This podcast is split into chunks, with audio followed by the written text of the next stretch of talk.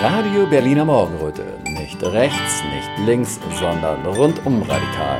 Irgendwie schräg, aber nicht schief und äußerst interaktiv.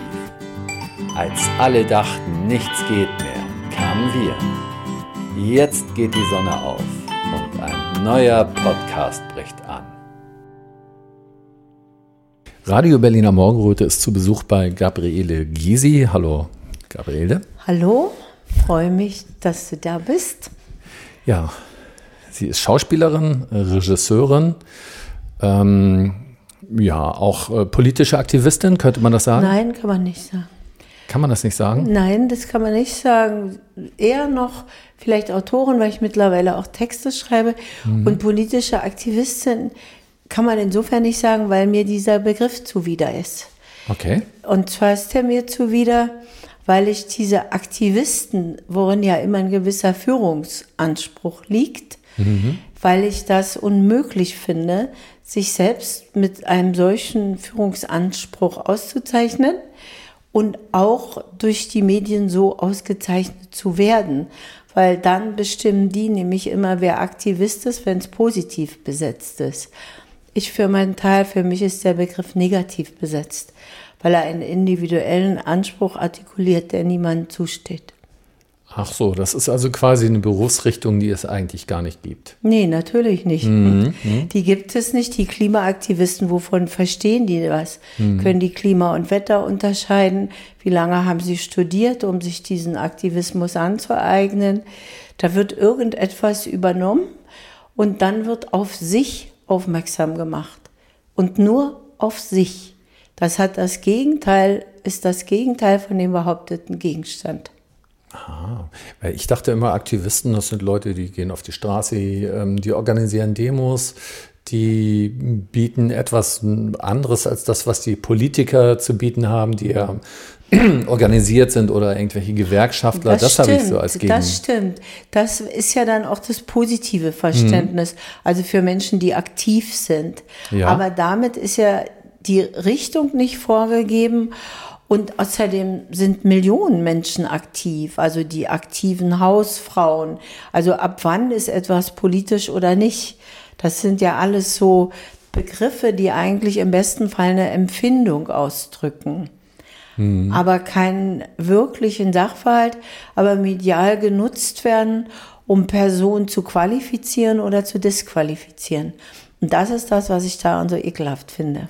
Was findest du denn für ein gutes Wort für einen Menschen, der sich fürs ja, politische äh, Tagesgeschehen interessiert und auch hin und wieder mal in Gesprächsrunden sich mit anderen Menschen zeigt, seine Meinung sagt und auch mal zur, mh, hm, ja, zum öffentlichen Meinungskorridor äh, äh, entgegengesetzte Meinungen.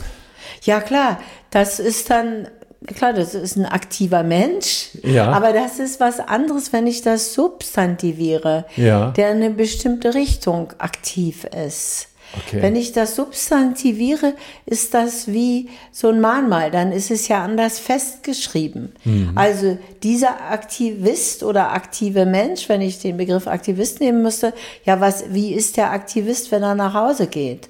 Mhm. Wenn er mit seiner Frau im Bett liegt oder ja, ja. sie mit ihm. Ja dann ist man, ist das ja Quatsch, da entzieht sich der, der Begriff ja. Und das kann man ja dann x-beliebig interpretieren. Dann sage ich, das ist ein rechter Aktivist oder ein Nazi-Aktivist oder ein linker Aktivist oder ein Klimaaktivist oder ein Antiklima. Es ist, das sind Zuschreibungen. Mhm. Und Zuschreibungen, die sich selbst eine Bedeutung verleihen. Ja. Und das finde ich auf gar keinen Fall richtig, weil wir im Moment sowieso ein so heilloses Durcheinander in der Begriffswelt mhm. haben und alles zum Ver Gefühl verkommen lassen. Alles. Also ich fühle mich rechts, wenn das für mich ein positiver Begriff ist. Ich fühle mich links, wenn das ein positiver Begriff ist. Das ist, äh, das ist entsetzlich, weil es dann keine Kommunikation und Verständigung mehr geben kann, wenn jeder sein eigenes Gefühl für einen Begriff zum Maßstab macht. Naja, das ist ja auch so, sobald man sich in eine Schublade einsortiert, versucht man dieser Schublade ja auch gerecht zu werden und ist dann irgendwo nicht mehr flexibel. Man sagt, ich mhm. bin links und zu links sein gehört dies und das dazu. Aber im Grunde ja, gibt es ja immer noch viele Grau. Die, die, Begriffe ja. sind doch okkupiert. Links mhm. ist nicht mehr links, rechts ist nicht mehr ja. rechts. Also wenn ich jetzt als links ein Verständnis der ökonomischen Verhältnisse und ein, äh, eine Solidarisierung mit den unteren Schichten der Gesellschaft annehme, dann äh, sind, wären die Bauern links, die Lkw-Fahrer links, dann wäre diese Regierung anti-links, dann werden die Klimaaktivisten anti-links, weil sie den Menschen nur die Arbeit erschweren und weil sie nichts dazu beitragen, dass eine gerechtere Verteilung äh, innerhalb einer Gesellschaft angestrebt wird. Und rechts, was heißt hier rechts? Wenn ich rechts davon ausgehe, dass konservativ irgendwie das Festhalten am Kriegsstock im preußischen Unterricht ist, dann ist es natürlich, äh, hm. sehe ich es negativ. Wenn ich es aber so verstehe, dass eine Tradition und ein Verständnis und ein Verorten des Menschen in Zeit und Raum mhm wenn das angestrebt wird, wenn die Kultur verteidigt wird als etwas, was in Generationen übergeben wird, ja, na, dann ist konservativ eben was Wunderbares, hm. weil es sich auf die eigenen Möglichkeiten, aber vor allem auch auf die eigenen Grenzen besinnt. Ja, also das wäre ja auch absurd zu sagen, wenn man jetzt mal zurückgeht in die Zeit der Besiedlung, will ich mal sagen, von, den, von Amerika wenn man dann sagen würde, die Indianer, die versuchten ihre Tradition zu schützen, wären ein bisschen rechts und konservativ denn in dem Moment ja, gewesen. Ne? Ja, das stimmt. Und die das ist ein sehr schönes Beispiel, ist der Gipfel ja. der Absurdität. Ja. ja, aber könnte man dann aus der heutigen Sicht sagen, die haben sich dann auch noch gegen den Fortschritt gewehrt, gegen die genau, Eisenbahn. Gegen die schicken Gewehre. Also total die Nazis, ne? Ja, die total die Nazis, ja. Ja, genau. Tja. Und, und das ist natürlich auch ein Spiel mit Begriffen. Mhm. Also zum Beispiel neulich ist mir mal so aufgefallen, dachte ich, interessant ist, dass äh, der Nationalsozialismus kappert ja zwei Teile, also zwei mhm. Begriffe und schmiedet sie zu einem zusammen. Also die Nationalität mit ihrem Ausdruck im Nationalstaat und den Sozialismus mit seinem universellen Anspruch, eine gerechtere Welt zu installieren. Ja, ja, ja. Und natürlich ist die Welt durch die, den Nationalsozialismus keineswegs gerechter geworden, sondern zerstört. Viele Möglichkeiten sind zerstört worden. Es sind enorme Menschen, ja, also Mord und Totschlag. Und der Nationalsozialismus war in keiner Situation national. Er war immer imperial.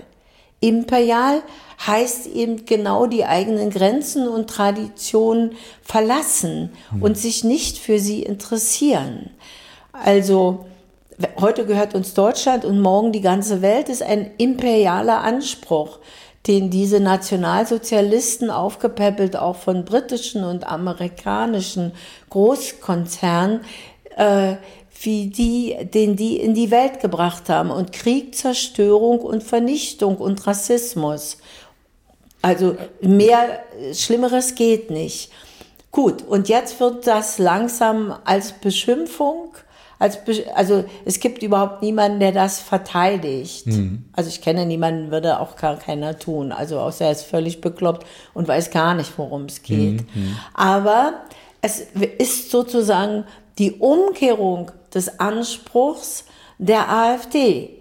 Die AfD findet, dass Traditionen gesichert werden müssen, dass man sich, meinetwegen, wenn wir es mal so sagen wollen, abschließen will. Also sie mhm. wollen keinen Besuch haben. Mhm. Mhm. Nicht mal das, oder jedenfalls nicht so viel oder anderen. Und äh, sie wollen ja nicht die Welt.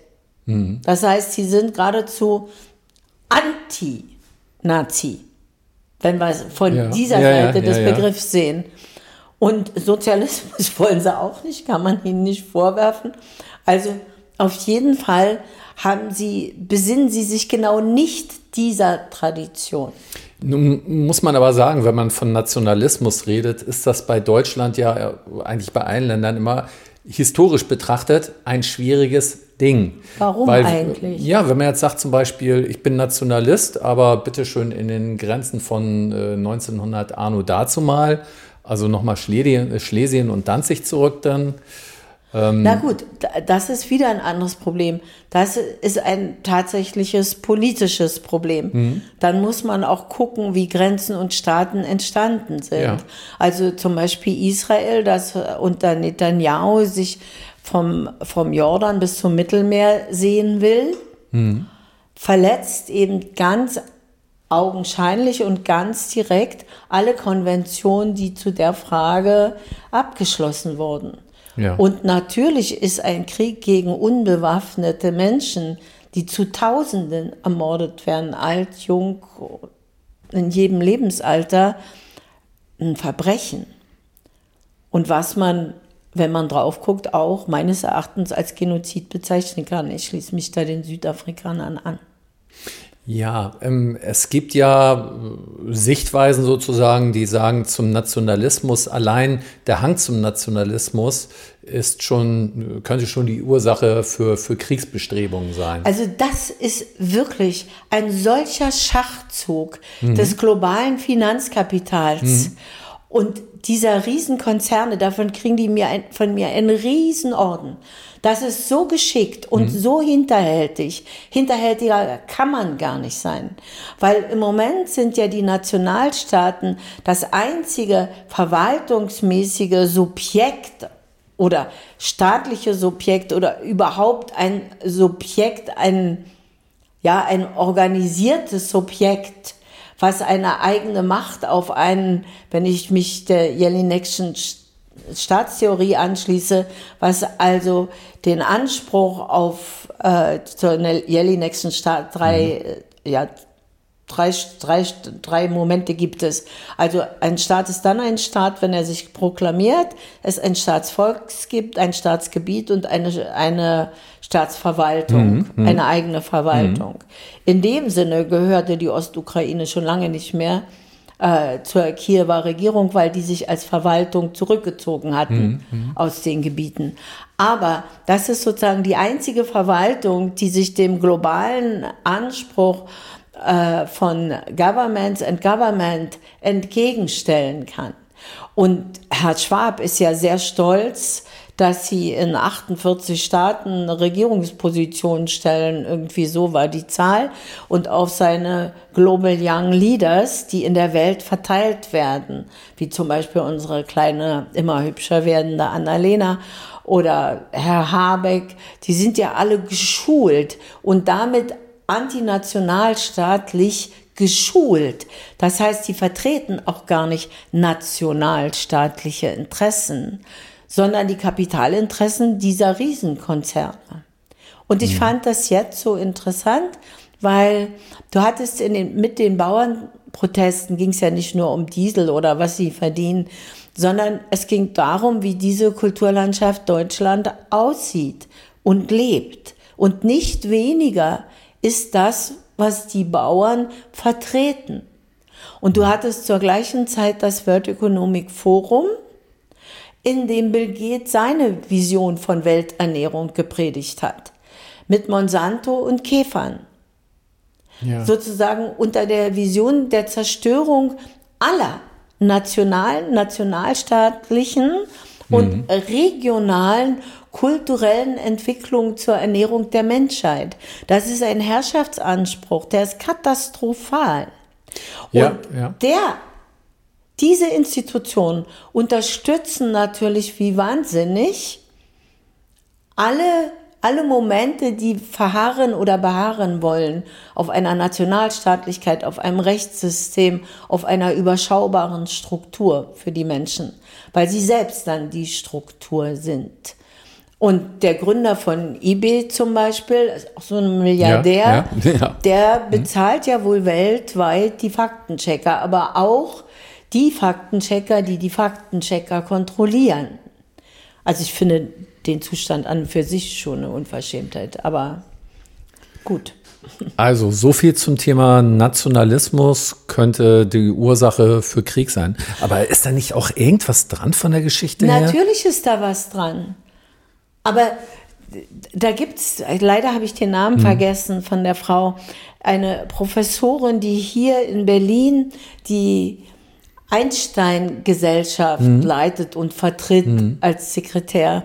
Und die sagte, dass Deutschland, dass sie immer sehr neugierig, stolz und mit einer gewissen Bewunderung an Deutschland gedacht hat und der Auseinandersetzung mit der eigenen Geschichte. Mhm. Und das ging mir auch so. Ich habe immer gedacht, wir haben das große Glück, mit unserer eigenen Barbarei konfrontiert zu sein und die denken zu müssen. Also zu wissen, dass Kultur auch eine barbarische Seite haben kann, mhm. die natürlich auch in der Bewältigung von Konflikten der Nationalstaatlichkeit liegen kann. Ja, ja. Aber sie führte eben ihre Überlegung weiter und sagte, nur ist es heute so, dass offensichtlich der Blick in die Vergangenheit den Deutschen den Blick auf die Gegenwart verstellt. Mhm. Und das scheint mir eine sehr, sehr genaue Beschreibung zu sein, weil in, unter dem Druck des historischen Nationalsozialismus benannten Krieges gegen die Welt, die Vernichtung der Juden, all die Schandtaten, die an diese Zeit geknüpft sind, ist es so, dass wir ein Volk von Widerstandskämpfern geworden sind. Nur, wenn, wenn Sie mich fragen, ich ja. finde, das ist Showbiz. Ja. Das ist nichts als Show. Was ist nichts als Show? die Art der politischen Selbstdarstellung. Was soll das? Mhm. Also, da wird eine Partei nationalsozialistisch beschrieben, die mhm. damit nichts zu tun hat, mhm. deren Traditionen auch woanders liegen, deren Ansprüche gar nicht so sein können, die auch nicht vom Großkapital unterstützt wird im Moment. Ach so, jetzt redest so. du von der AfD. Genau, als mhm. Beispiel. Mhm.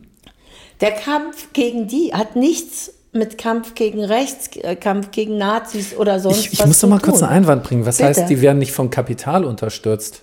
Na, eBay, das ist Kapital. Ja. Davon, die Faktenchecker werden von denen unterstützt. Ja. Bill Gates und Microsoft unterstützen den Spiegel zum Beispiel auch noch andere. Also Elon Musk hat, glaube ich, vor kurzem eine, Elon Musk hat äh, vor kurzem, glaube ich, eine Empfehlung für da, die AfD abgegeben. Ja, eine Empfehlung ist kein Geld. ja.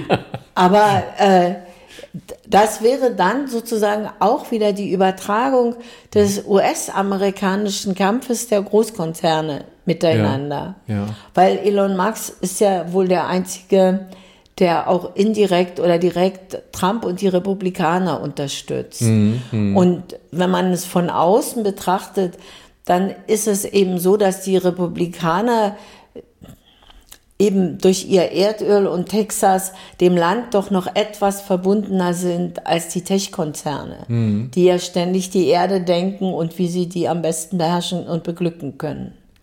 Und das ist was anderes. Und dadurch entsteht so eine andere Art der Identifikation für Menschen. Und weil wir zum Beispiel so eine Figur wie Trump, die verstehen wir auch gar nicht. Du, also das ist ein Entertainer. Ja, ja, ja natürlich, aus dem Bereich denken, kommt er. Also du kannst immer, in ja. meinem Denken ist immer so, ich frage mich immer, A, wem nützt es? Ja. B, in welchen Punkten stimmt denn dieser historische Vergleich? Also jetzt nicht in Kostüm und Maske, weil da sind viel zu viele Gestaltungsmöglichkeiten. Mhm. Also die Bilder, die Bilder werden gemacht. Das muss man wissen. Bilder sind immer inszeniert. Das kann man jetzt so herrlich sehen, zum Beispiel an Annalena Baerbock. Ich beglückwünsche immer, wenn ich gefragt werde, die Maskenbildnerinnen und die, die, die Kostümbildnerinnen für die Frau. Du, ein unscheinbares Mädchen verwandeln die in ja. eine Vogue-Schönheit. Du, also das ist verrückt. Also mir ist das vorhin aufgefallen. Ich habe vorhin ein Foto von ihr und ihren ganzen Kompagnons da gesehen, mit denen sie ja immer abhängt, ne? Also hm? Lindner und Konsor. Nein, eigentlich, nee, äh, Lindner ist ja von der äh, FDP. FDP. Aber äh, Habeck so, hm? ähm, die werden immer hübscher alle. Ja, Habeck auch. Ja, weil die, diese, die werden auch immer besser gecoacht. Ja. Also Ich habe neulich gesehen, also jetzt von Seiten des Geschmacks her konnte mhm. man Frau Fräser nicht zu viel Geschmack vorwerfen.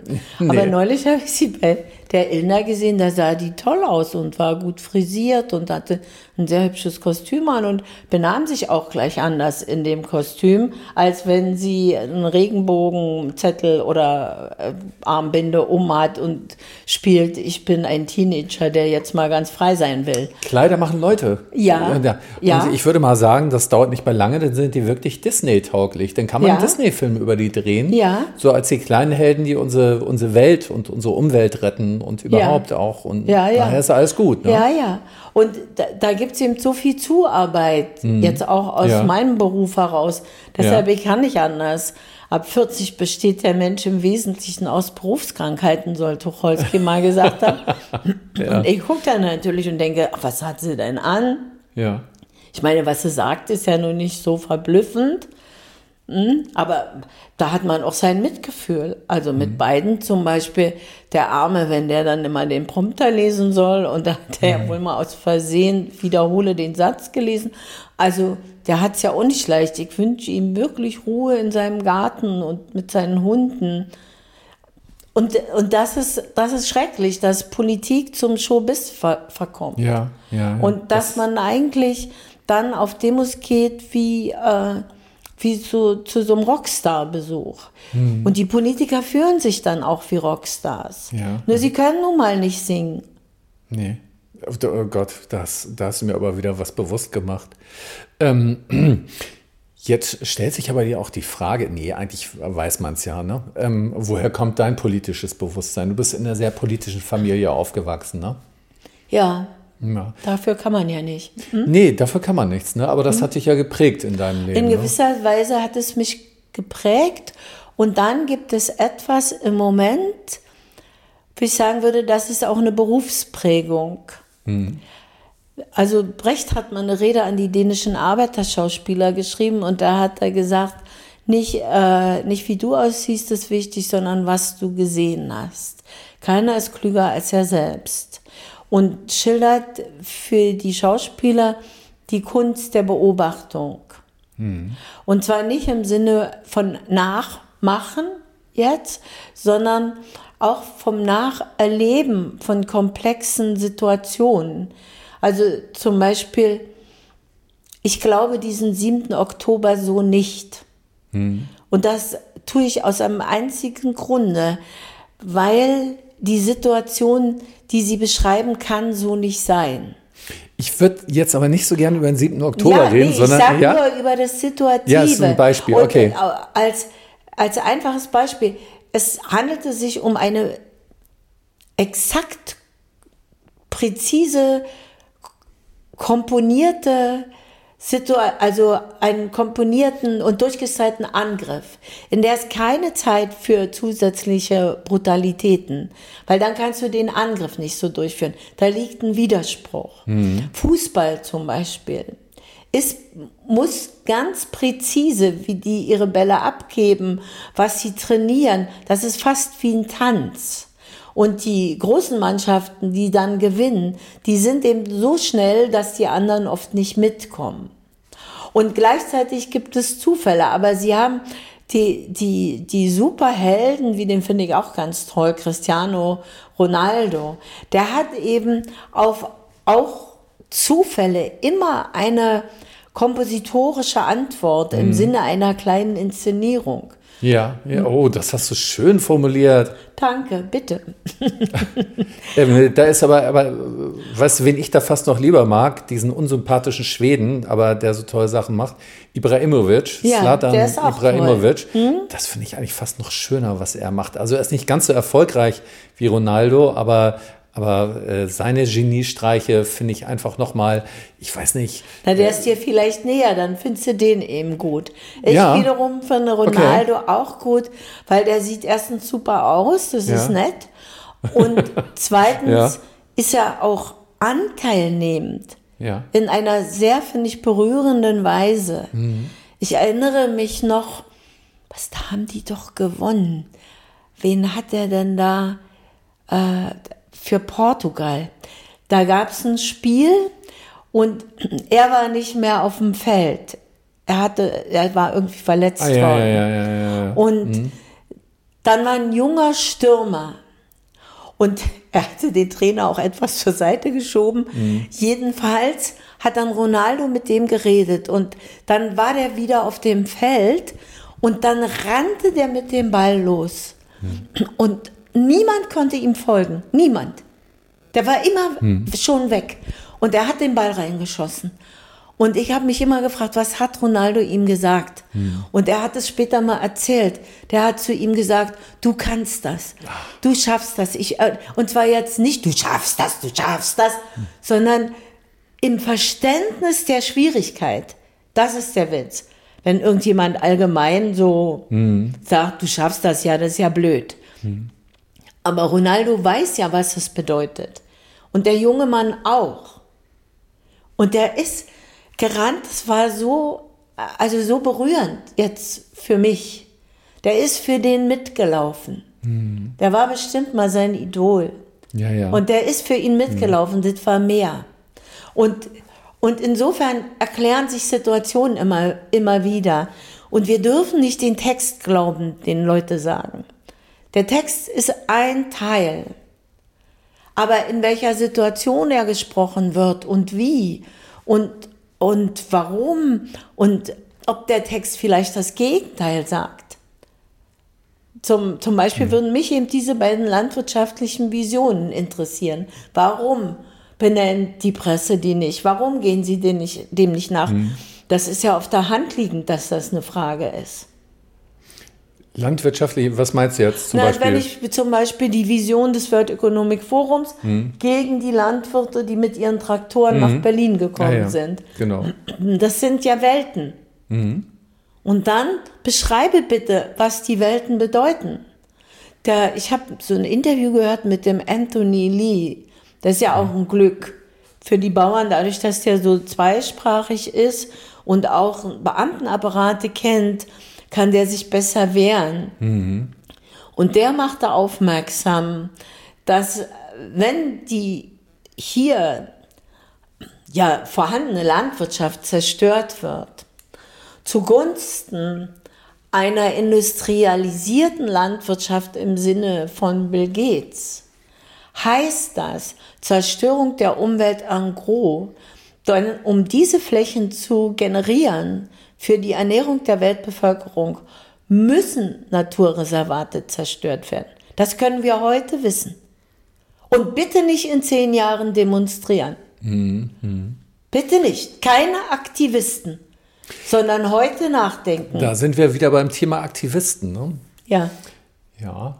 Ähm, wie ist, das, wie ist das mit dir? Wann hast du das erste Mal dich, sagen wir mal, politisch engagiert in deinem Leben? War das schon zur DDR-Zeit wahrscheinlich, ne? Also Gott, da bin ich gar nicht drum rumgekommen. Nee, ne? Ja, das war schon ja. als Kind. Hast, hast du zu Hause auch mal so gegen, äh, gegen angestänkert, gegen die Ansichten deines äh, Vaters zum Beispiel?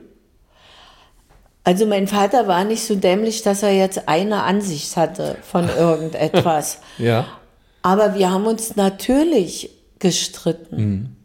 Aber jetzt dann auch um Themen konkret und je nach Alter. Also als ich älter war, sagen wir mal, gab es so eine hübsche Grundsatzdiskussion mal. Mhm. Da war ich aber schon weggegangen aus der DDR. Und dann war er zu Besuch in Köln. Ich glaube, das war schon auch nach dem Vereinigungsprozess. Mhm. Und da da habe ich zu, zu, ihm gesagt, ich sage, Vatchen, äh, eigentlich habt ihr doch eine ganz tolle Revolution gemacht. Hm. Ich sage, und eigentlich könnte theoretisch die übrige Menschheit jetzt nur noch so ein bisschen am Rahmen rumbasteln. Dann wäre das Glück auf Erden schon vollkommen. Hm. Ich sage, siehst du, und das kann nicht sein. Das ist hm. einfach Schwachsinn. Solange Menschen leben, wird Geschichte erlebt. Und was wir jetzt erleben, mein Vater hatte aber genug Humor zu lachen und mhm. wusste schon, seine freche Tochter sagt mhm. irgendwie, da was Freches. Aber jetzt mal abgesehen von, weil die, ich finde, mein politisches Leben in der DDR war auch interessant. Nur die DDR war ein kleiner Organismus. Also Ich habe den immer als eine Form des Staatskapitalismus mhm. begriffen. Aber, aber heute sind die Prozesse viel unausweichlicher und viel brutaler mhm. werden sie mhm. geführt. Ja. Und es wird, wird in den Krieg investiert. Mhm. Und andere Völker werden in Not gebracht. Mhm. Und zwar in, ideell in Erklärungsnot. Also wir sind so raffiniert geworden, mhm wenn, indem wir menschheitliche Ansprüche, Beglückungsansprüche mhm. artikulieren. Und die USA meinen ja wirklich, also die Eliten mhm. natürlich, mhm. die 200 Familien und ihre Thinktanks, die für sie denken, äh, die, die meinen ja wirklich, die Welt beglücken zu müssen. Und da bin ich wirklich auf eine neue Art politisiert, weil das müssen sie ja. nicht. Nach 89 habe ich angefangen, mich immer wieder zu fragen, was macht eigentlich bedeutet. Weil da waren wir viel zu verspielt, als es die beiden Systeme noch gab. Da, da waren ja. andere Gleichgewichte da. Und die heutige US-amerikanische Allmachtsvorstellung hat für, für eine menschheitliche Katastrophe, weil sie mhm. haben keine Kultur, die menschheitlich umsetzbar ist, mhm. die auch für die Menschheit gut ist dann ist sie nur zerstörerisch.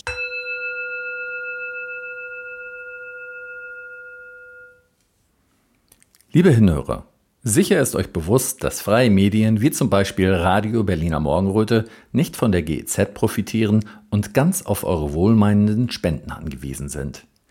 Wenn euch also gefällt, was euch bei RBM serviert wird, freuen wir uns über einen kleinen Anerkennungsbeitrag.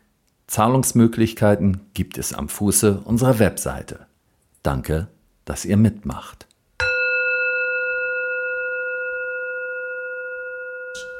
Ich meine, ihr seid ja schon von Natur aus immer etwas Amerika-kritischer gewesen. Ähm, also unser nee. einer hatte immer so die tollen Filme mit den Tommys gesehen, die haben immer ganz äh, hübsche Gesichter gehabt und die waren gut, während die Russen grausam geguckt haben. Aber was mich nochmal interessieren würde, man ist ja glaube ich, schon politischer gewesen in der DDR, wenn man da aufgewachsen ist. Aber ist das bei dir mit einem sehr äh, politisch engagierten Vater äh, so gewesen, dass du dich äh, vielleicht auch dafür für Politik so interessiert hattest, weil du vielleicht äh, ihn auch beeindrucken wolltest? Oder ähm, manchmal interessiert man sich ja für dieselben Sachen wie die Eltern, um auch Aufmerksamkeit zu kriegen.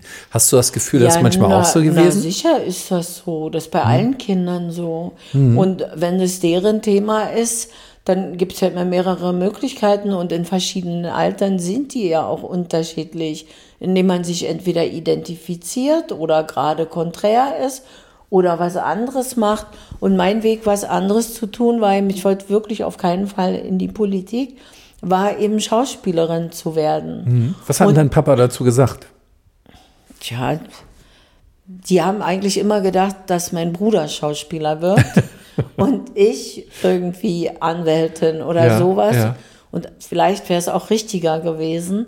Aber da wir ordentliche Kinder waren, die auf keinen Fall das tun, was die Eltern ihnen sagen, ja. haben wir es eben andersrum gemacht. Also habt ihr deren Erwartungen erfüllt, indem ihr nicht deren Erwartungen erfüllt habt? So ungefähr kann man sagen. Ich ja. glaube, die haben euch überlistet. Die haben von vornherein irgendwie das alles so rumgesteckt, dass ihr genauso geworden seid, wie ja, das kann ja natürlich werden solltet, sein. Schätze ich mal. Aber ich glaube, ich glaub, so geht Leben nicht. Es wird ja. nie genauso, wie man will. nee, nee, Das ist ähm, einfach nun mal so, Gott sei Dank noch. Wie noch kann man, haben sie uns nicht total unter Droge. Wie kann man sich dann da äh, das so vorstellen? Habt ihr manchmal zu viert auch gesessen, also mit der Mutter zusammen und ja, habt da diskutiert? Na, na, selbstverständlich, aber jetzt nicht, dass man sich das so, jetzt ist Politik dran und jetzt mhm. diskutiert man drüber. Das ist, das ist Quatsch. Die konnten ganz toll Filme erzählen man hat gespielt, sie haben natürlich uns ihren mhm. Bildungshorizont zur Verfügung gestellt. Ja, ja. Und sie haben uns ihre biografischen Möglichkeiten und Unmöglichkeiten mitgegeben. Ja. Also wenn ich davon träume, dass Rockefeller mein Vater sein sollte, habe ich natürlich Pech gehabt. Wenn ich, äh, ja.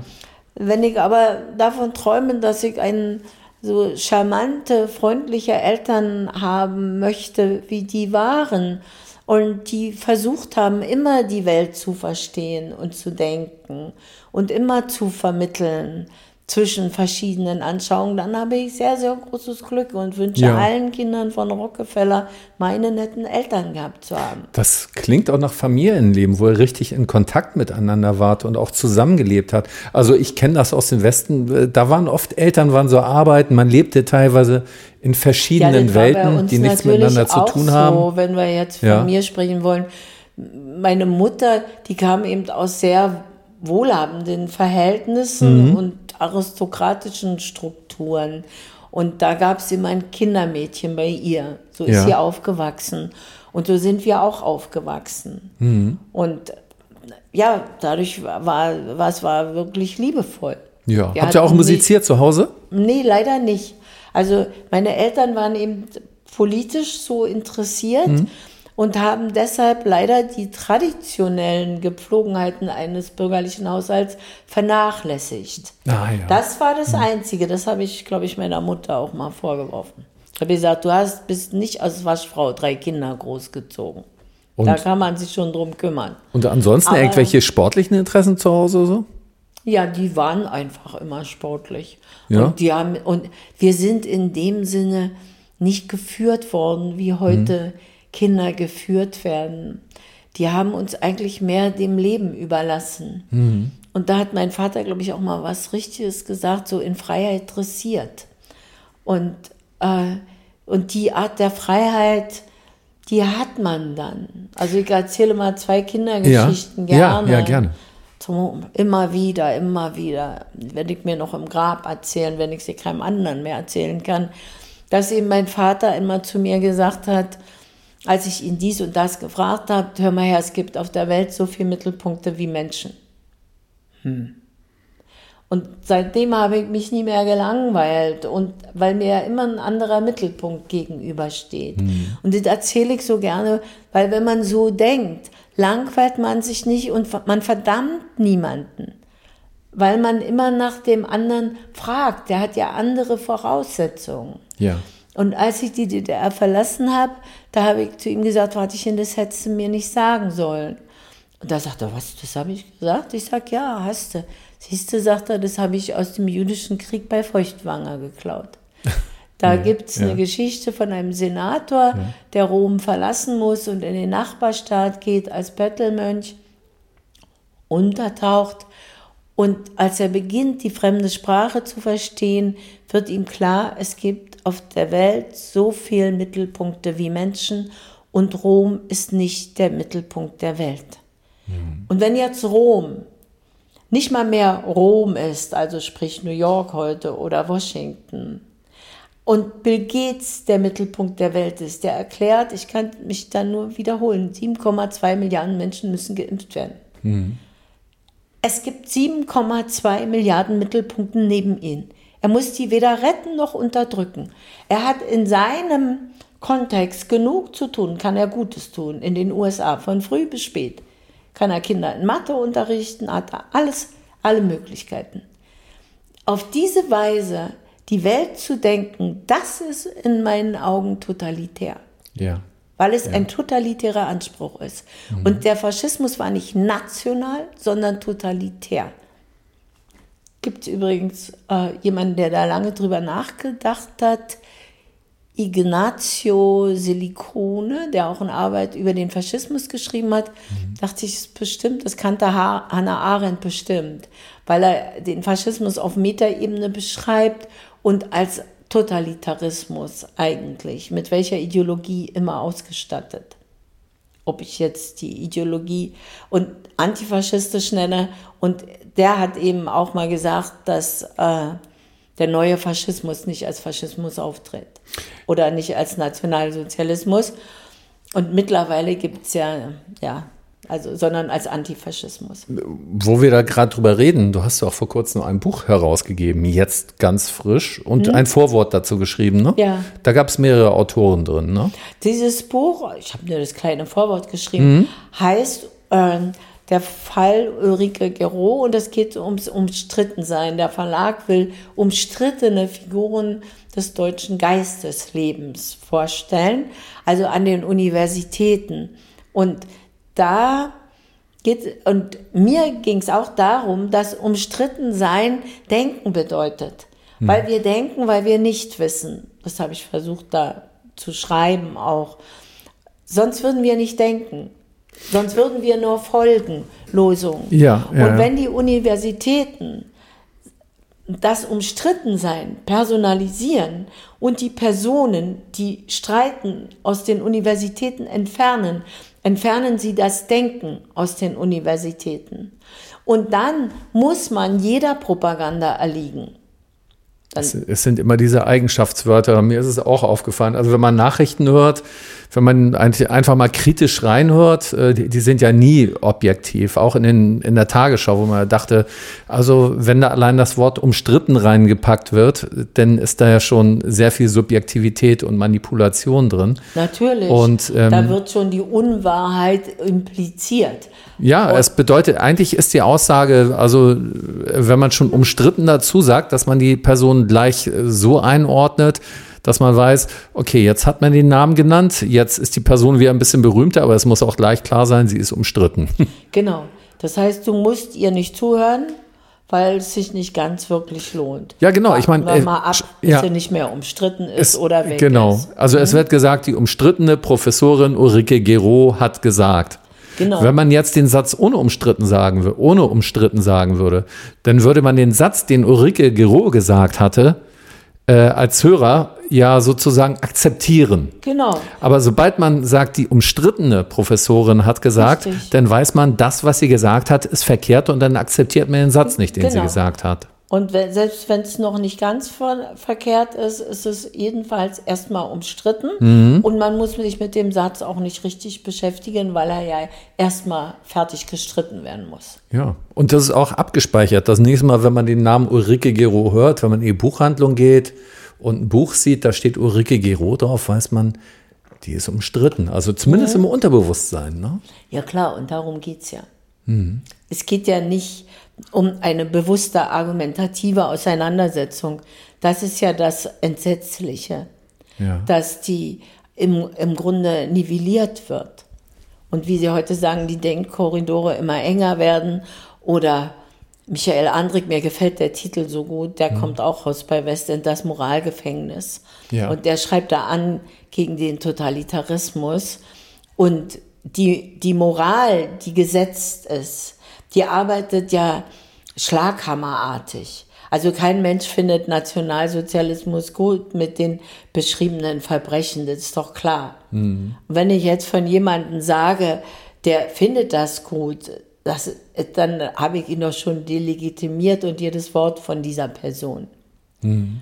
Und, und das Furchtbare dabei ist, dass eben gar keine Argumente mehr überlegt werden und gar keine Vergleiche. Und dass dann damit in entsetzlicher Weise, finde ich, Propaganda gemacht wird. Also was sie jetzt mit der AfD machen, finde ich katastrophal, weil das ist ja schon nicht mehr umstritten, das sind Zuordnungen. Also mir hat vor kurzem in einer Runde jemand quer gegenüber gesessen an einem Tisch, der hat gesagt, da muss man jetzt was tun, das ist ja total faschistisch, was die machen.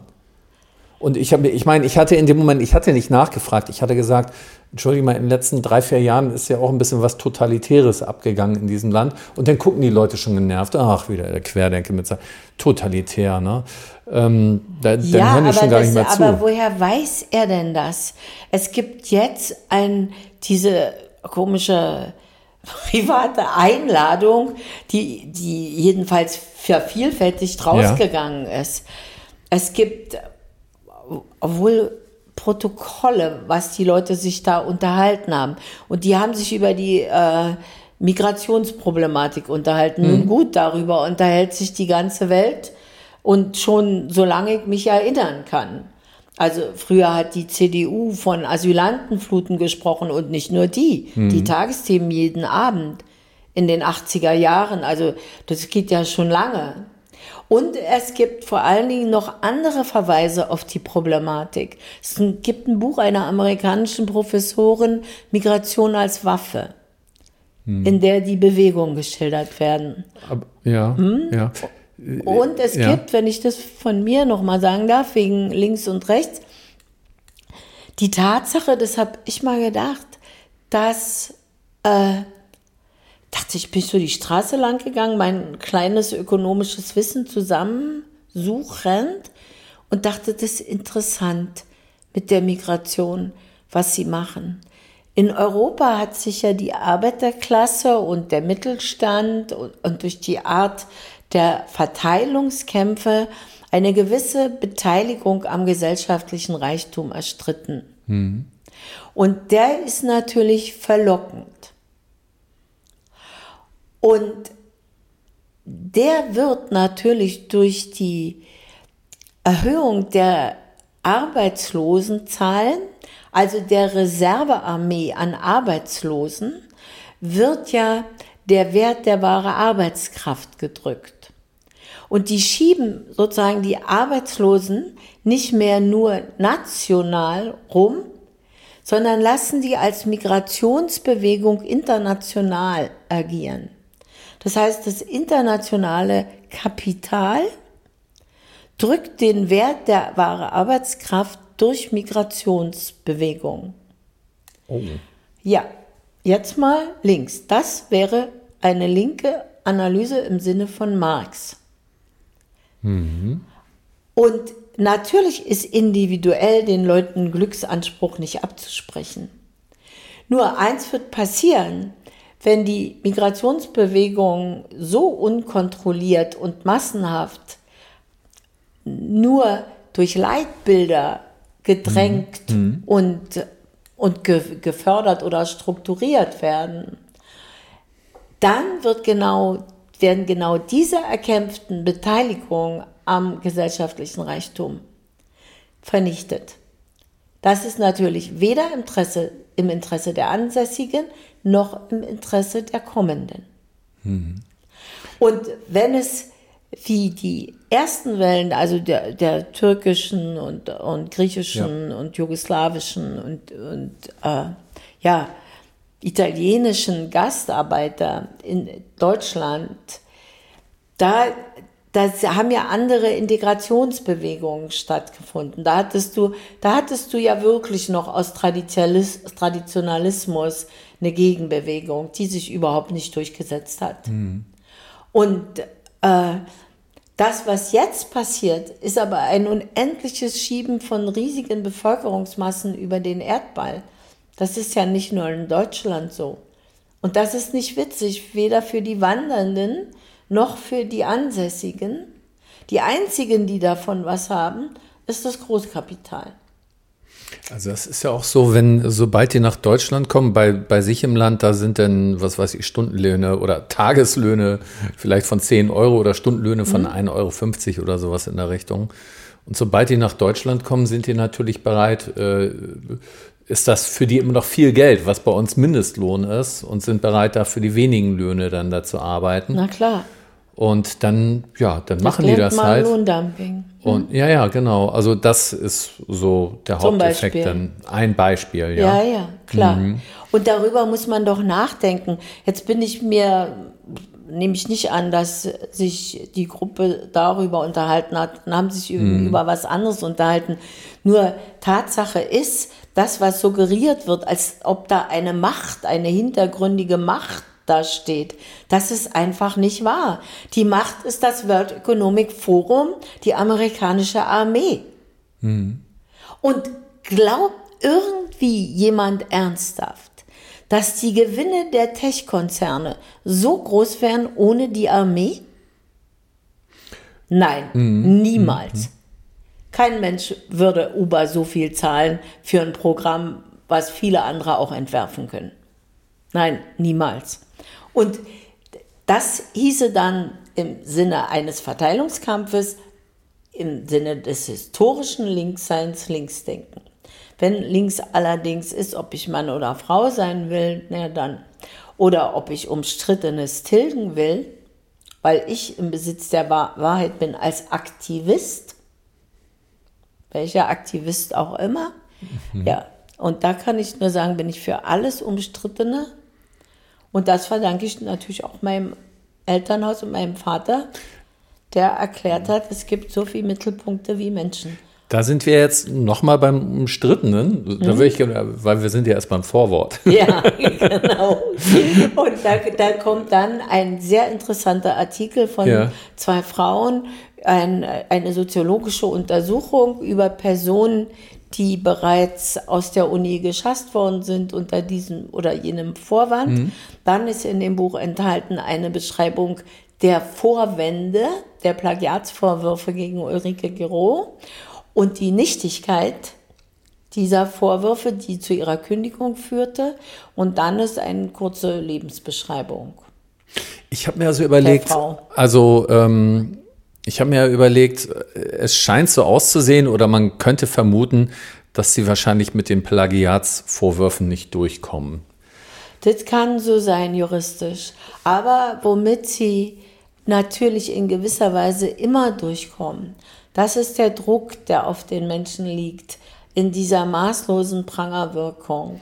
Das, das ist nämlich das, was ich meine. Ich habe da vor kurzem auch wieder drüber nachgedacht, auch was Michael Ballweg betrifft. Ja. Das war ja auch, äh, entbehrt ja auch jeglicher Grundlage. Ja. Aber es äh, ist ja nicht nur die Wirkung bei dieser Person, es werden auch einfach Exempel statuiert. Na ne? klar. Also ähm, jeder Mensch möchte ja sein Leben leben, hat Ziele, möchte ein Privatleben haben, möchte mal Zeit haben zu fühlen. Mhm. Ähm, ähm, sobald du in so einem Konflikt drin bist, musst du ja aufpassen, dass du nicht von morgens bis abends daran denkst. In, äh, und, richtig, und denn richtig. im so Grunde ist, dann ist dein, dann ist dein Leben eigentlich in dem Moment weg. Dann kannst du nicht mehr entspannt irgendwo spazieren Nein. gehen. Du kannst nicht mehr mit Freunden ins Kino gehen. Du bist nur noch in diesem Konflikt, weil du die ganze Zeit existenziell bedroht bist. Genau. Und du weißt nicht, wie es ausgeht nachher am Ende. Genau. Und ich glaube, das ist das, selbst wenn manche sa sich sagen, okay, ähm, eigentlich mache ich ja genau das Richtige und am Ende kann mir ja keiner was. Aber bevor ich mich da auf diesen fiesen Kampf neun Monate, zwölf Monate, 16 Monate einlasse, äh, wo ich, wo es die ganze Zeit um meine Existenz geht und ich dann auch mit so bösartigen Energien zu tun habe, angegriffen werde, dann halte ich lieber die Klappe, halte mich raus und mache mein Ding. Und ich glaube, so funktioniert das doch. Und so funktioniert es. Und man kann sich nicht genau, also vorstellen, wie groß der Druck ist, wie der empfunden mhm. wird. Das ist sehr schön wenn nicht mal Anteil nehmen beschrieben wird. Ja. Und zum Beispiel mir ist es ganz egal, was jemand getan hat. Dieser Druck ist unmöglich. Ja. Ich weiß noch, ich saß mal vom Fernseher, da wurde berichtet über irgendeinen Herrn, der war, ich weiß nicht wie alt, ein sehr alter Mann und der war mit 18, 19 irgendwie in der SS gelandet. Hm. Da hatten sie jetzt ja einen ganz heißen Nazi, den sie enttarnen mussten und haben wirklich im Fernsehen dessen Adresse veröffentlicht. Und ich dachte sofort, das ist ja furchtbar. Stell dir mal vor, wie die Familie da jetzt sitzt. Die zittern. Hm. Und diese Macht hat das Fernsehen mit der Lenkung ihrer Art der Veröffentlichung. Und das ist eine Katastrophe. Und die kann nur gekontert werden, indem man nicht glaubt, sondern immer fragt, warum sagen Sie mir das? Was wollen Sie, dass ich denken soll? Mhm. Und mal kann ich ja, ja, mit einverstanden, ich soll denken, wir sollen besser äh, die Mülltüten wegwerfen. Dann haben Sie ja recht, soll man machen.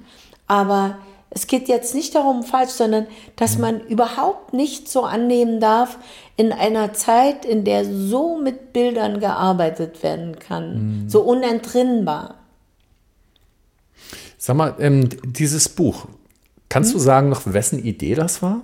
dieses Buch zu schreiben? Also die, das Buch ist ja in dem Sinn nicht geschrieben, sondern zusammengestellt. Okay. Und das war eigentlich eine Idee des Verlages. Der Verlag wollte Zeugnis ablegen von den Umstrittenen, weil sie in ihrem Repertoire ja auch Autoren haben, die so umstritten und angegriffen sind. Und da ist Ulrike eine der prominentesten. Und da sind sie drauf gekommen, dass man in meinem Vorwort habe ich geschrieben, Zeugnis ablegen muss von den Irrungen und Wirrungen ja. der Zeit. Und dann gab es diese Arbeiten.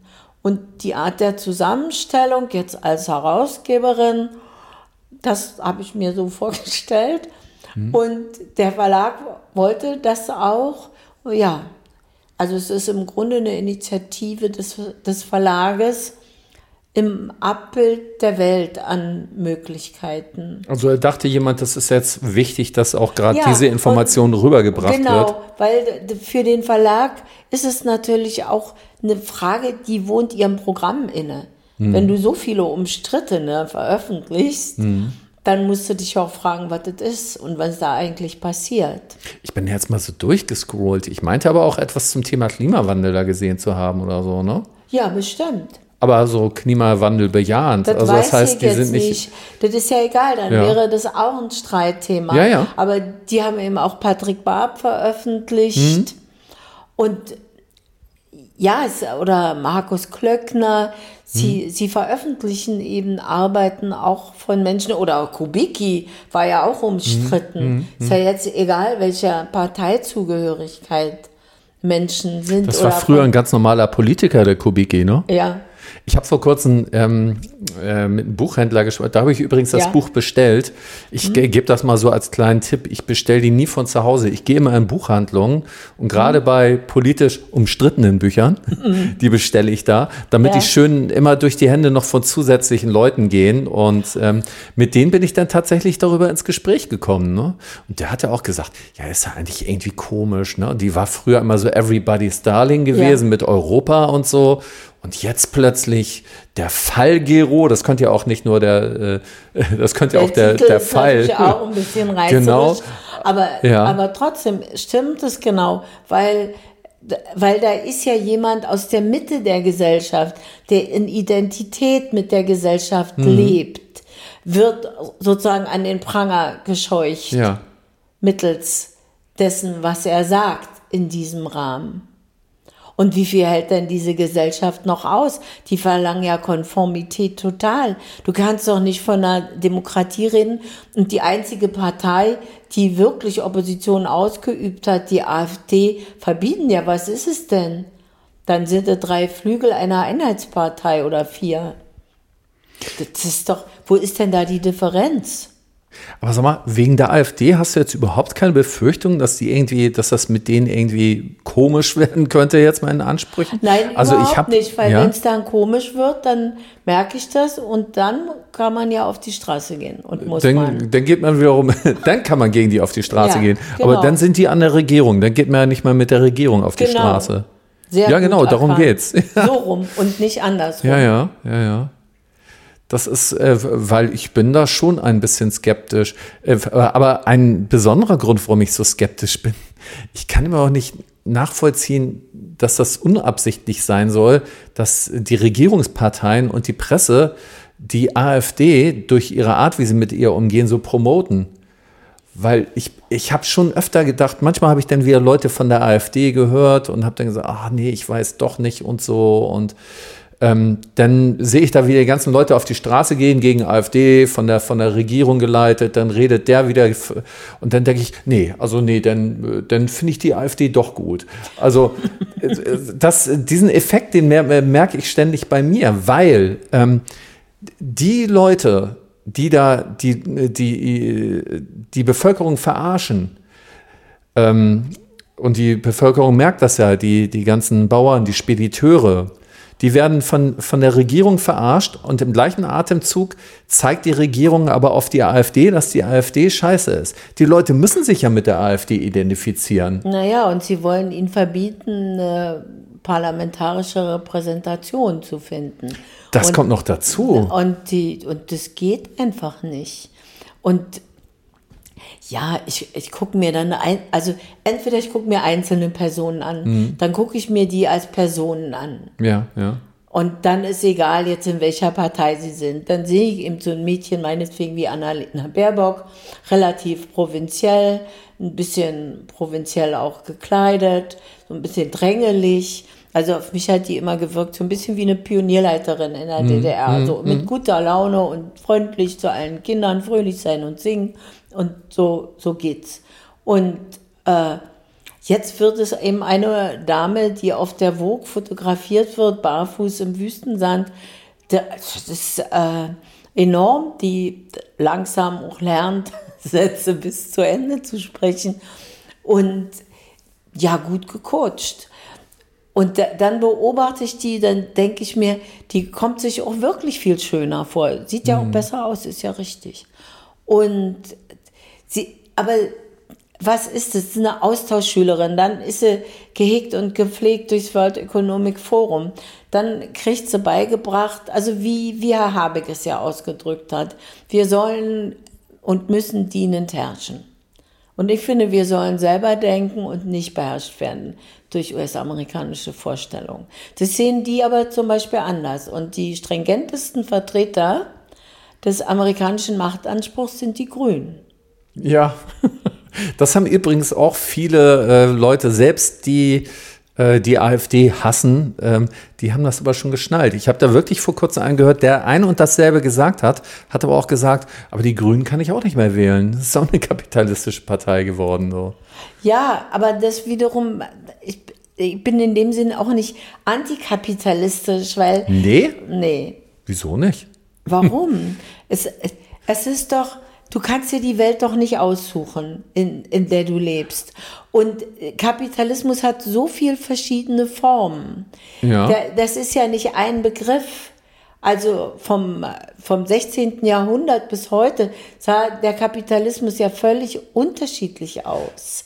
Und die Tatsache, dass es aber heute um die Beherrschung der Welt geht und dass das ideologisch begleitet wird von wie soll ich sagen, Weltuntergangsszenarien, die eine strenge Herrschaft rechtfertigen.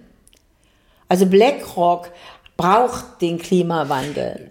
BlackRock braucht die Freiheit ich, der Erklärung des Geschlechts. Ja, ja, das ja. Ist, das ist nicht der Mittelstand. Das sind nicht die Unternehmer. Das sind nicht die, die eine, meinetwegen auch kapitalistische in, in der Verkehrsform des Aber Marktes. Es, es hat ja alles irgendwie mit Mittelstandsunternehmen angefangen. Kein Unternehmen oder naja, später vielleicht irgendwo mal Salando oder so. Aber ursprünglich beim Kapitalismus war das ja so, dass alle mal als Einzelunternehmen dann als größeres genau. angefangen wurden. Und dann sind sie richtig groß geworden. Und das ja. ist ja das Ergebnis des Kapitalismus, dass der Große in Klein frisst und immer größer und größer. Und du denkst, dass es so ist, dann nimm das Wort. Ich will mich doch gar nicht beruhigen. Ich will nur mal kontrovers darüber reden. Ach so. Oder meine, oder ja, unsere Meinungen wir, einfach ja, abgleichen. Da, darum also, geht es nicht. Ich bin genau, da kein Sozialist oder sagen, so. Äh, auch, ja, mir, mir der, der Begriff beschreibt mir zu wenig, ja. dass ich ihn nutzen würde. Weil ja. ich keine allgemeine Kapitalismuskritik von mir geben will, mhm. weil dann müsste ich eine Utopie an die Stelle setzen. Ja, warum nicht? Ja, weil das ist im Moment Unfug. Das geht einfach ja. darum, Schlimmste zu verhindern. Ja, ja. Also die Utopie liegt bei BRICS. Also es gibt, ähm, es ich, gibt ja, also gerade sagen wir mal in der kritischen Bewegung hier in Deutschland, gibt es ja viele Menschen, die sich äh, mit Utopien beschäftigen und teilweise auch äh, in Anführungsstrichen konkret etwas dafür tun. Also sie vernetzen sich, sie bilden Solavis, sie machen ja Genossenschaften. Äh, Utopie, das sind ihre allen Möglichkeiten, die man hat. Das macht natürlich jeder, der bis zehn zählen kann. Aber die Vorstellung, ähm, was daraus irgendwann werden soll, zum Beispiel eine Gesellschaft ohne Geld oder eine ja. Welt ohne Grenzen, das sind ja Utopien letztendlich. Das stimmt. Und, Und das wenn ist das, das irgendwie beflügelt, dann macht das. das, das, ist, ja, ich, okay. ja, ich, keine, ja, ich, bin, ja. ich kann keine Utopie mehr hören. Also ja, ja, ja, Für, für mich. Ich wäre heilfroh, wenn es gelingt, die kriegerischen Absichten oder mhm. die kriegerischen Inszenierungen, Absichten ist zu persönlich, die wir haben die, die USA und die hat es geschafft, mit ihrer Armee und der NATO einen Krieg in Europa zu inszenieren. Ein Krieg in Nahost, also das sind sie ja schon lange dabei. Und jetzt bereiten sie Asien vor mit Taiwan. Das mhm. musst du sehen. Und ja. sie haben überall nichts zu suchen. Sie sind keine Ordnungsmacht. Und man muss mhm. fragen, man muss doch dann fragen, welche Utopie haben, hat diese tatsächliche Macht? Das ist doch egal, ob wir zwei uns jetzt ausdenken, alle, weil wir gelb lieben, tragen immer gelbe Pullover oder mhm. ist doch egal. Meinetwegen kann jeder ein Kopftuch tragen oder keins oder es geht doch darum, dass Rahmenbedingungen für Menschen geschaffen werden, mit ihren Anschauungen, mit ihren Möglichkeiten, mit ihren Mittelpunkten zu leben. Und die will ich auch nicht einer von mir ausgedachten Utopie unterordnen, weil meine Vorstellungen ja, sind ja. begrenzt. Ja, ja. Die sind, ich kann ja. gar kein anderes Leben als ein mittelständisches europäisches. Da müsste ich ja erstmal alle Beeren kennenlernen. Wie soll ich dann überleben in der Wüste? Da kann ich mich den Füchsen zum Fraß vorwerfen. Aber das ist ja, kein Mensch kann alles können. Ja, ja. Und, und zum Beispiel der Kommunismus wurde ja durch die Entscheidung, den Sozialismus in einem Land aufzubauen, haben die sich ja selbst beschnitten als totalitäre Beglückung. Ja. Haben sie gesagt, wir wollen nicht mehr totalitär beglücken. Mhm. Während die USA heute mit ihrer Ideologie totalitär beglücken wollen. Und ich bin heilfroh, wenn keine totalitäre Beglückung erfolgt, sondern wenn man, wenn man andere in Ruhe lässt. Also mein Traum, das wäre meine Utopie, ja. wäre, wenn die westliche Welt, wir, die Werte westliche Welt, über Nacht aufhören, den anderen zu erklären, wie sie zu leben haben. Über Nacht aufhören zu sagen, wie sie zu wirtschaften haben. Über Nacht aufhören zu sagen, was sie anzuziehen haben, was Freiheit ist. Hast du schon mal dran gedacht, denen vielleicht mal eine Woche Zeit zu geben oder so? Und nicht nur so über Nacht? ja, gut. Ich also ich wäre schon mit einer Woche zufrieden. Ich auch. Ich wäre auch mit vier Wochen. Ich wäre zufrieden, wenn überhaupt aufgehört wird, sozusagen den eigenen Machtanspruch ständig ideologisch mit immer neuen äh, ja, Katastrophenideologien zu begründen. Aber ich, ich hatte jetzt eben den Eindruck, du hattest ja am Anfang gesagt, oh, ich kann keine Utopien mehr hören. Und ich hatte ja. den Eindruck, dass bei dir da automatisch gemeint war, dass eine Utopie bedeutet, anderen Menschen sein Weltbild aufzudrücken, was ja, man hat. Ja, klar, ist ja das, was stattfindet. Mhm. Und richtig. Richtig. Aber wenn eine Utopie jetzt genau das beinhaltet, dass man das eben nicht macht, dann ist das ja was anderes. Ne? Das und das ist ja das, schön. was du eben genannt hattest. Ja, das ist das doch eine Form der Utopie. meine Utopie, aber die besteht darin, andere in Ruhe zu lassen. Ja. Und die AfD AfD sein zu lassen. Ja, ja, und sich ja, dann ja, über ja, das Programm zu unterhalten und nicht sie auszuschließen. Aber ich meine, wir, wir haben ja jetzt äh, zum Beispiel, wir haben jetzt ein Parteiensystem hm? und ähm, viele stellen das Parteiensystem ja schon so, wie es ist, in Frage. Na, weil sie wie eine Einheitspartei agieren. Eben. Ähm, das liegt vielleicht auch irgendwann in der Natur des Parteiensystems. Oder würdest du sagen, das Parteiensystem sollte so weiter existieren? Oder denkst du nicht, so als kleine Utopie könnte man sich da was Neues mal überlegen?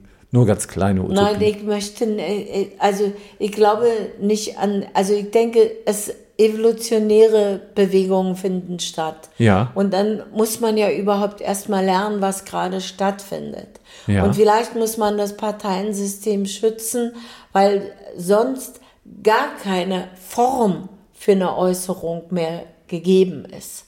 Also die, schon die Illusion, dass ich denke, ich denke jetzt die Welt und setze was an die Stelle. Mhm, mh. Das ist ja schon eine Allmachtsvorstellung. Mhm, mh, mh. Es gibt auch ein tolles Buch von dem Josef Vogel, Kapital und Ressentiment. Da beschreibt er die Entwicklung des Finanzkapitalismus unter digitalen Bedingungen. Und das sehen wir ja.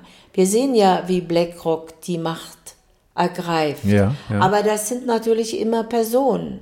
Und Larry Fink kennt eben Frau von der Leyen. Und die wiederum ist ja auch jetzt in meinen Augen, wenn ich mal ein bisschen frech sagen darf, die ist ja für mich wie eine aufgeblasene Barbie-Puppe. Die ist also sozusagen als Figur trägt die sich vor und macht, was ihr gesagt wird. Wenn sie sagt, thank you, Bill Gates, your leadership, ja, da hat sie es ja gesagt. Sie, sie, ich habe sie mal bei Wetten das gesehen mit dem Most Beautiful Man of the World. Ich weiß nicht mehr, wer das da war, aber irgendein Schauspieler. Ganz charmante Situation mhm. zwischen den ja. beiden. Ja, mhm. ja, ja. Genau, da musste ich jetzt gerade dran denken, weil du gesagt hattest, aufgeblasene Barbie-Puppe. Ja. aber sie hat das da gut verstanden, sich zu inszenieren. Also ehrlich ja. gesagt, ich verstand da noch nicht viel von Politik. Zu der Zeit habe ich mich nicht so viel damit beschäftigt. Aber ich dachte, sympathische Frau, ne? Also das ja, muss man drauf haben. Ich will auch gar nicht urteilen, die ist bestimmt auch sympathisch. Nee, die hat sympathisch gespielt. Ich bin sicher, dass sie es nicht ist, aber sie hat es geschafft. Gespielt ist die Wahrheit. Ja. Also, ja, weil Spielen heißt ja wahres Erleben. Ja, Nur ja. eben von bestimmten inszenierten Zusammenhängen. Ah, ja. Und im Theater weißt du, dass du das jetzt erleben sollst. Und dann gibt es mhm. Wege, mhm. wie man in einer Art letztlich Selbstsuggestion über die Beziehung zu dem anderen sich tatsächlich in Situationen versetzen kann. Aber das ist ja immer so. Wenn ein Mensch etwas erzählt, meinetwegen, ein berühmtes Beispiel mhm. ist, glaube ich, auch bei Brecht, der einen Unfall gesehen hat. Stell dir vor, und dann kam der und dann fuhr das Auto auf das andere Auto rauf und dann saßen die da und dann blutete der so. Hm. Da erlebst du ja auch nach oder siehst hm, vor deinem richtig, Auge richtig. im Sprechen selber, was geschehen sein kann. Hm. Und das heißt ja dann Spiel, dass du dir das sozusagen dann noch eine Idee mehr vorstellst ja. und durch Kostüm und Maske unterstützt wirst. Und unsere Politiker werden alle durch Kostüm und Maske unterstützt. Ich gucke Zelensky an und denke, wie haben sie ihn angezogen? Gut, haben sie das gemacht. Ja. Diese Mischung zwischen äh, Military Look und äh, Che Guevara war ja das Ziel. Mhm. Und das trägt er jetzt äh, ewig. Hat er bestimmt 100 Hosen, Röcke und jeden Tag werden seine mhm. Haare neu gegelt. Hm? Also ähm, ich erinnere mich noch äh, von Pfizer, der Ur, ich weiß nicht, wer ausgesprochen wird, Urschein oder so, ne? Mhm. Ähm, ich weiß noch, dass ich mal mit einem Freund damals telefoniert hatte und der hatte gesagt, dass er den total vertraut. Der hat eine Sendung über die gesehen und die haben zwar viele Milliarden, aber denen ist das Geld eigentlich vollkommen egal, ähm, sondern denen kommt es darauf an, dass sie viele Menschenleben mit der Impfung retten können. Und dann hat man ein paar private Bilder von denen gesehen und der muss total überzeugend gewesen sein, der Typ. Ja, weil Menschen sind von so viel Schwachsinn überzeugt. Jetzt zum Beispiel allen Ernstes, dass weiß ich nicht, zwölf alte Männer in einem Hotel ja. äh, die be ganze Bevölkerungsgruppen deportieren können, egal wohin. Hm? Also ist doch Quatsch. Was soll das? Zwölf alte Männer in einem naja, Hotel? Naja, wenn du jetzt diesen, äh, diese Aktion gegen die AfD, waren ja. sie 2.0. Ja, und ach das, so. Und das Interessante ist aber, da, und das entspricht der Situation hm. überhaupt hm. Aber was für eine Angst sie ausstreuen. Lass sie doch da reden. Und der Martin Sellner, gut, der gefällt einem dann vielleicht nicht. Lass sie doch drüber reden. Mhm. Und was ich darin am allerschlimmsten finde, hier in Deutschland, weil es zeigt, dass wir nichts gelernt haben, wirklich gar nichts. Weil das, was es in Deutschland nicht geben darf, ist Kontaktschuld. Ja. Und zwar gegen niemanden. Hm. Was man sich sagen müsste, ist nie wieder Kontaktschuld. Mhm. Das ist schlimm. Und das wird aufgebaut. Da werden Brandmauern aufgebaut, da werden irgendwelche Ereignisse zelebriert und verglichen. Abgesehen jetzt von der Gruppe, die das rausbekommen mm. hat, dann mm. wird angeblich in sieben Tagen eine Inszenierung hingelegt. Und dann vor allen Dingen werden und das ist mit den Begriffen im Nationalsozialismus auch so, den Menschen werden ja die Begriffe gestohlen. Ja. Und es gibt im Berliner Ensemble eine Geschichte, Peter Weiß, die Ermittlung von Peter Weiß wurde da aufgeführt. Und Peter Weiß hat aus unendlichen Auschwitz-Protokollen, also mit Überlebenden, hat er eine ermittelt, versucht zu ermitteln, was da geschehen ist. Und das wird sozusagen suggeriert und auf ein privates Treffen in einem Hotel bei Potsdam mit 20 Menschen, die sich über ein Buch unterhalten, als Schablone gelegt. Naja, es ist ja auch eine Frage des Timings. Also wir haben jetzt gerade die Landwirte auf der Straße zu zigtausenden. Und ich genau. bin sicher, das ist kein Zufall, dass gerade zu diesem Zeitpunkt jetzt der Fokus auf rechts gelegt wird. Damit äh, äh, die sagen, äh, ja, es sind Hunderttausende auf der Straße, aber gegen rechts, ne? Also das kommt ja jetzt genau in diese Zeit. Genau, das ist völlig das, richtig. Ja. Und vor allen Dingen machen sie ja auch zwei Sachen damit. Die Landwirte agieren natürlich immer heimatbezogen. Mhm. Also in dem Sinne national, mhm. weil das ist ihr Leben über Generationen ja. im Land, zum Land, zur Kulturlandschaft ja. Deutschland. Und das wird diskreditiert dadurch nochmal. Sie agieren in alle Richtungen. Es kommt ihnen recht wegen der Landtagswahlen. Es macht Angst. Es schafft Bilder, ob die gerechtfertigt sind oder nicht, und in zwei Jahren vor Gericht verworfen werden, ist dann egal. Mhm. Und das ist schlimm. Das ist wirklich schlimm. Ja.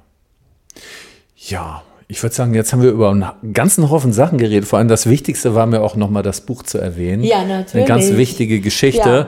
Ja. Ähm, Ulrike Gero hatte mich nämlich darauf hingewiesen, als ich sie fragte, wann ist jetzt die Gerichtsverhandlung? Und dann hat sie, ich dachte, die wäre eigentlich schon früher, aber jetzt verschoben worden. Und da hatte sie mir halt gesagt, ja, aber ähm, ich habe Leuten hören, hat sie gesagt, das gibt da ein Buch, äh, ja, da kann man sich ja. ein bisschen informieren. Ja, natürlich ist ja, ja richtig. Ja. Und äh, es ist ja, Gott sei Dank gibt es immer noch Leute, die gegen diesen Trend der Zeit sich verhalten. Ja, ja. Ähm, und zwar völlig egal in welcher Partei. Und mir ist das auch völlig egal. Und ob sie als rechts oder links geframed werden, finde ich auch interessant, uninteressant, weil interessant ist eigentlich nur, woher und warum, wann welches Framing, wie man heute sagt, kommt. Ich wollte jetzt gerade auf den Schluss zu kommen. Jetzt fällt mir auch eine Frage, die ich mir die ganze Zeit gestellt habe.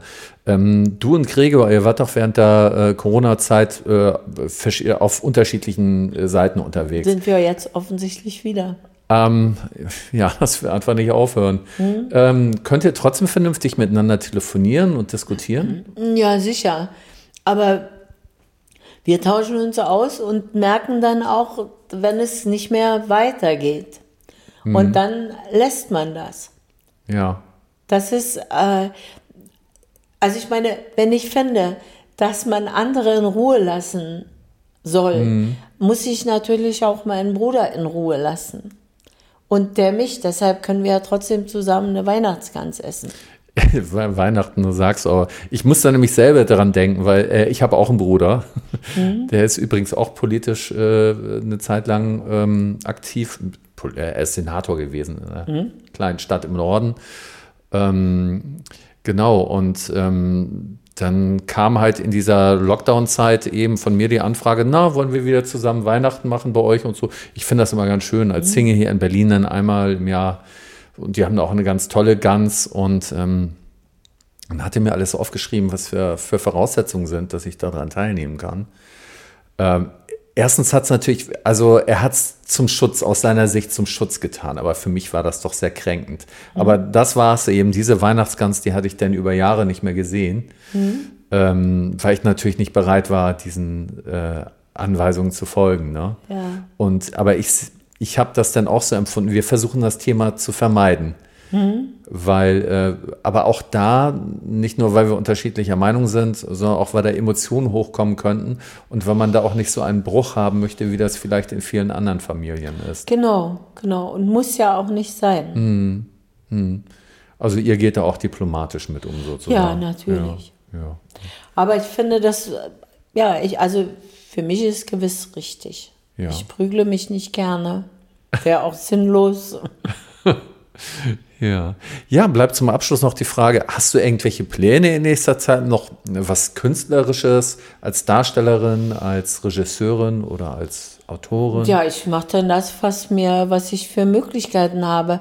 Also ich finde die Frage schon immer auch ein bisschen merkwürdig, weil, äh, oder ist ja eigentlich richtig, aber man kann es eben nicht selbst bestimmen sondern du brauchst ja ein Angebot, du musst irgendwie im Markt stehen, dazu brauchst du einen bestimmten Marktwert und, und so, sich zu suggerieren, als könnte man jetzt, ich meine Pläne, was ich immer mal inszenieren wollte, war Dantons Tod. Zufälligerweise habe ich aber weder ein Theater noch Mittel noch Leute, das umzusetzen. Okay, also ja, hatte sich eh ein bisschen komisch angefühlt, als du gesagt hattest, dass du die Frage ein bisschen komisch findest. So. Ja, naja, oh ist, Gott, ich habe was Falsches gesagt. Nein, hast du überhaupt nicht. Aber man ist doch so eingebunden. Und das ist nämlich wirklich so, das ist auch wie ein Tabuthema. Du ja. sollst dich immer erzählen als Schöpfer ja. deiner selbst. Der bist du aber nicht. Ja. Bist du nun mal nicht. Musst du dich abfinden. Zum teils, teils. Ich weiß ja, was du meinst, aber teils, teils. Nein, ich du mein, kannst ich, natürlich ich, ich kann, dich verhalten. Ja, ja, ja. Aber, aber ich kann eben, der hängt ja von den, der Größe deiner Vorstellung. Ich kann mir überlegen, was ich morgen koche. Aber ich kann natürlich nicht morgen Theater zur Verfügung haben, um Wunschträume zu ja, mal, Das hätte doch sein können, dass du jetzt gerade Lust hast, ein Solostück zu machen. Du inszenierst dich selber oder ein guter Freund von dir ja, oder mit zwei anderen zusammen. Ja, du machst irgendwas Freies. helfe ich ihm und mach das. Ja, und wenn dann, mich einer ja, fragt. Ja, ich selbst ja. habe überhaupt keine Lust, ein Solostück aufzuführen. Ja, hätte aber sein können und das wäre nicht unrealistisch. aber ist auch nicht unrealistisch. Aber möchte ich gar nicht. Aber ach so, okay. Könntest du dir auch nicht vorstellen, mal als freie Künstlerin jetzt mal so ohne Engagement irgendwas mit anderen freien Künstlern zusammen doch, mal zu versuchen? Das habe ich so oft gemacht. Ja, siehst du, und das hat man doch in der Hand. Da muss man auch nicht betteln. Ach, doch auch. Das ist so eine anstrengende Angelegenheit. Ja, ja, gut, anstrengend müssen wir naja, beide nicht insofern, mehr haben. Ne? Insofern schwierig immer, wenn du kein Geld hast. Weißt du, alle Menschen ja. müssen ja leben. Ja, ja. Das heißt, wenn du eine größere Gruppe zusammen haben, äh, eine größere mhm. Gruppe zusammen ist, das könnte ich vielleicht sogar, mhm. Mhm. weil ich Schauspieler kenne, die mich mögen als Regisseurin. Mhm. Ja. Ja, nur dann hast du noch keinen Ort und du brauchst einen Ort, um einen Bezug zu haben. Wenn du jetzt keinen Agitprop machen willst, wo du sozusagen Anspruch, mhm. Ansprachen hältst, sondern wirklich Inszenierung heißt ja in Szene setzen, Bewegung im Raum, ein Beziehungsgeflecht im Raum aufbauen. Ja. Dann braucht man einen Ort, dann braucht man Leute und braucht man Zeit. Ja. Und alle drei Bedingungen sind im Grunde nicht gegeben. Mhm. Und ja, und das kann man auch nicht mit gutem Willen so ganz einfach ausgleichen, mhm. weil dann hat der eine gerade einen Auftritt und verdient was mhm. und dann hat der andere das und das macht es so mühselig. Ja, klar. Sonst könnte man natürlich mal, ja, mal eine kleine Lesung, das ist immer am einfachsten. Okay. Weil da braucht man nur sich. Ja, dann bedanke ich mich sehr für das anregende und aufregende Gespräch. Ja, gerne, war nett mit dir. Danke.